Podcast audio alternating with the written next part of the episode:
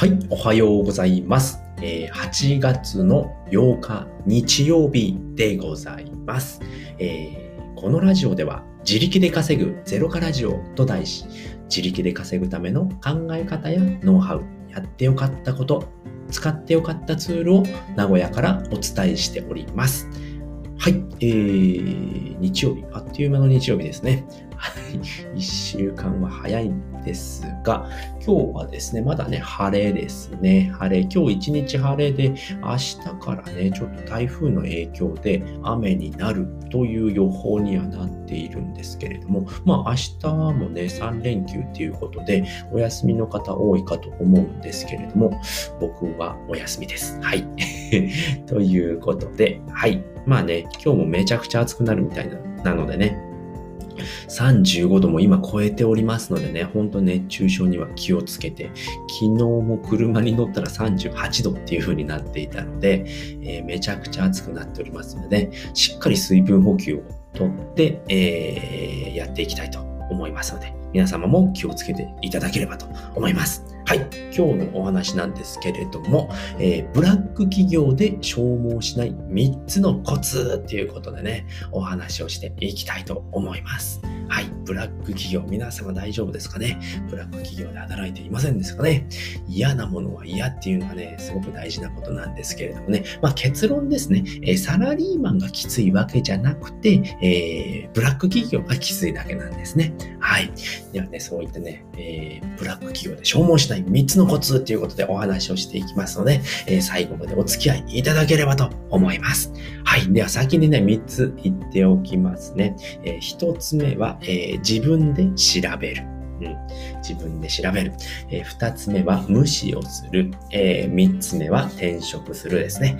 この三つでございます。はい。では一つずつね、お話をしていきたいと思います。はい。一つ目は自分で調べるっていうことですね。えー、どういうことっていう感じですよね。え、自分で調べるですね。何を調べるのかって言ったら、もうこれはですね、えー、ある、あるあるなんですけれども、ブラック企業でね、仕事を辞めたいというと絶対止められますね。なぜかというとですね、まあその、やっぱブラック企業なので、みんな分かってるんですよね。ブラック企業っていうことはね。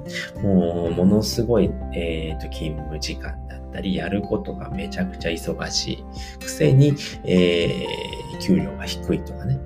まあそういうふうにいろいろあるんですよね。やりたくないことでしたり、まあ、全く給料が安いのに残業が多いとかね、サービス残業やらされるとかね。なのでね、もう自分で調べましょうっていうことなんですよね。でね、大体辞めるっていうと止められるんですよね。止められるっていうか、まあ、止め方もむちゃくちゃなんですけれども、お前、こういう、こんな仕事もできないのに、まあ、あの、こういう仕事もできないのに、他で通用するわけねえんだよ、とかって言われるんですよね。まあ、上等句ですよね、大体。うん。でまあ、それはね、自分で調べれば分かります。あの、仕事なんていくらでもあるので、えー、まあ、そんなこともないですし、で、まあ、言っている人ですよね。まあ、言っている人も、えー、ずっとそこで働いてる人なんですよね。まあ、転職したことがない人だったりだとか、まあ、口だけの人っていう人が多いと思います。まあ、そういう人じゃないとそんなこと言わないと思うんですけれども、もしね、上司の人がね、えー、転職してその会社に来ている人だったらそんなこと言わないと思いますね。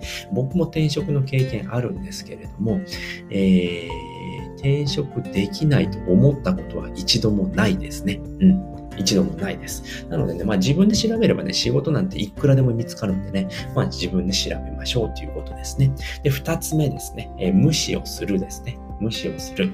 はい、これ大事ですね。はい。えっ、ー、と、先ほども話したんですけれども、まあ、辞めるって言ったら上司が止めてくるわけですよね。えー、お前はこんな、えー、この仕事できないのに、えー、ここの仕事もできないのに他で通用するわけないんだよ。世の中そんな甘くないんだよって言ってくるんですけれどもね。はい、無視で OK でございますね。うん。えっ、ー、と、まあ大体言っている人は、まあさっきも言ったんですけれども、転職の経験のない人ですね。えー、自分の仕事がきつくなるからそうやって止めるわけですよね。うん。そういう人しかそんなことは言いません。だから無視して OK ですね。まあ、ブラック企業の人の言うことなんて聞く必要全くないんですよね。うん。ホワイト企業であれば別、自分の尊敬している人だったら別ですよね。まあ、多分自分の尊敬している人はブラック企業にいないと思います。まあ、理不尽なんでね。なのでね、まあ、無視して OK ですね。えー、僕もね、変な会社に入っていましたね。えっ、ー、と、上司がもうポンコツすぎて、えっ、ー、と、お前の代わりなんていくらでもいるんだよって僕言われたことあるんですけれども、あじゃあやめても OK なんだなっていうふうに思いましたね、僕は。あ、こんなやつの下で働いても意味ないなっていうのは思ったんで、まあその会社は辞めましたね。うん、であとね、まあ、給料が上がらないなって思ったので、その会社は辞めましたね。うん、でそういうことも大事ですよね。まあ、この会社、ね、僕がやってた会社っていうのは、まあ、ゴミ収集車の会社だったんですけれども、まあ、そこの会社っていうのは、えー、と、行政ですよね。まあ、国、市から、えー、と、仕事をいただいて、えー、成り立っている会社だったんですよね。で、まあ、その、まあ、名古屋市なんですけれども、名古屋市っていうのは、えーまあ、公務員を減らしたい、まあ、ゴミのね、えーと、ゴミ収集業のコストを減らすために、まあ、民間に委託しますよって言ってるんですよね。で、えーと、僕がいた会社って運転手の会社だったんですけれども、まあ、作業員も取るようになってきたわけですよね。まあ、その委託されるっていうことが出てきたので、まあえー、国が、えー名古屋市が委託をするっていうことは、まあ、コストを削減したいわけですよね。まあ、っていうことは、今まで、えー、公務員に給料払っていたコストを下げたいわけですよね。委託して。なので、まあ、結論、給料増えるわけないじゃないですか。で、えー、っと、僕のいた会社っていうのは、新しく作業員も雇ってるわけですよね。まあ、えー、っと、作業員が、社員が増えるのに給料が増えないってことは、仕事のね、あのコスト削減されていってるわけなので、給料増えるわけないですよね。だから僕は辞めましたね。それもあって辞めましたね。はい。で、三つ目ですね。三つ目、えー、ブラック企業で消耗しない三つの僕。三つ目、えー、転職するですね。あ、これもか、もう転職する。うん。転職すれば、えー、解放されますっていうことですね。まあ、なぜ皆さん転職できないのかっていうと、大体ね、愚痴を言っている人、こんな会社で働きたくない。こんなことがあった。こんな理不尽なんだよって言っている人に限ってね、転職しないんですよね。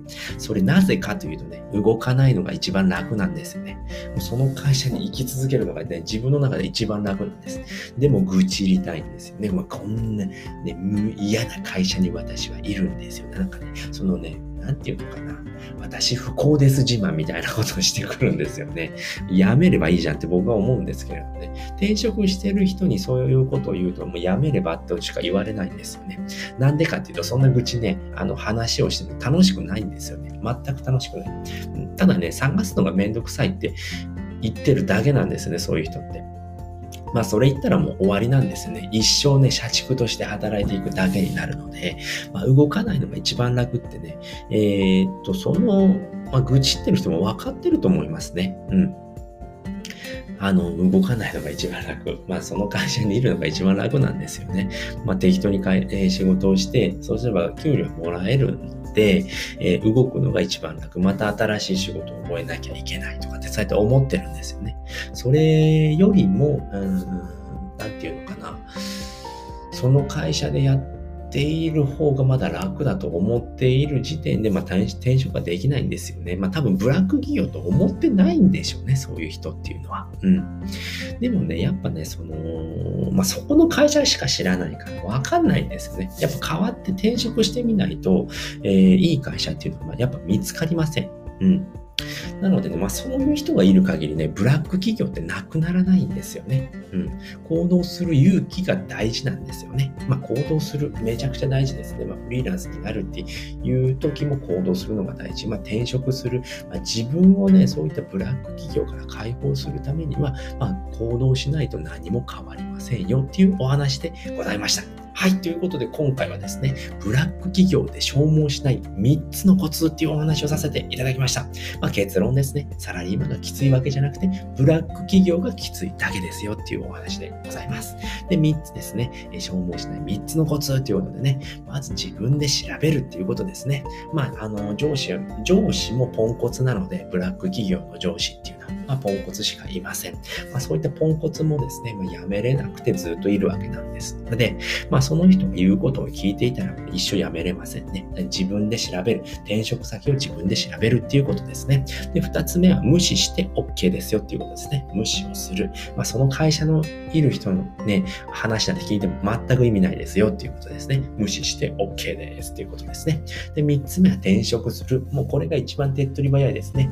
えー、嫌な会社は辞めましょうっていうことですね。転職して OK。えー、よくね、なんかね、3年やらないとダメだよとかって言われることありますよね。もうそんなことないですね。3年やったら時間の無駄なだけです。うん、さっさと転職しましょうっていうことですね。嫌な会社に、ね、勤める必要なんてないんですよね。年功序列だったりね。終身雇用とかね、もうどんどん崩壊しているんですよね。で、それをね、今もやっている会社なんてもただの古い会社なだけなので、もうやめて OK です。転職してしましょうということでございます。はい、ということで今回はですね、ブラック企業で消耗しない3つのコツということでお話をさせていただきました。えー、今回お話聞いていただいて、よかったら、楽しかったら、また聞きたいなと思った方は、ぜひいいねやコメント、フォローしていただけるとめちゃくちゃ喜びますので、ぜひよろしくお願いいたします。はい、ということで今回のね、合わせて聞きたいはですね、えー、周りの環境はあなたを映す鏡ですっていうお話をしております。はい、なのでね、まあ、ブラック企業から抜け出さないよって思っている方はね、えー、周りの環境がね、あなたを映す鏡なんですね。えー、そうやってね、もう嫌な愚痴を言っているね、え上司とかね、そういった人に囲まれているとね、あなたもそういう風になってしまうので、気をつけてくださいっていうお話をしておりますので、ぜひね、そちらもね、参考にしていただければと思います。はい。ということで、今回はね、この辺りで終わりたいと思います。えー、最後まで聞いていただいてありがとうございました。バイバーイ。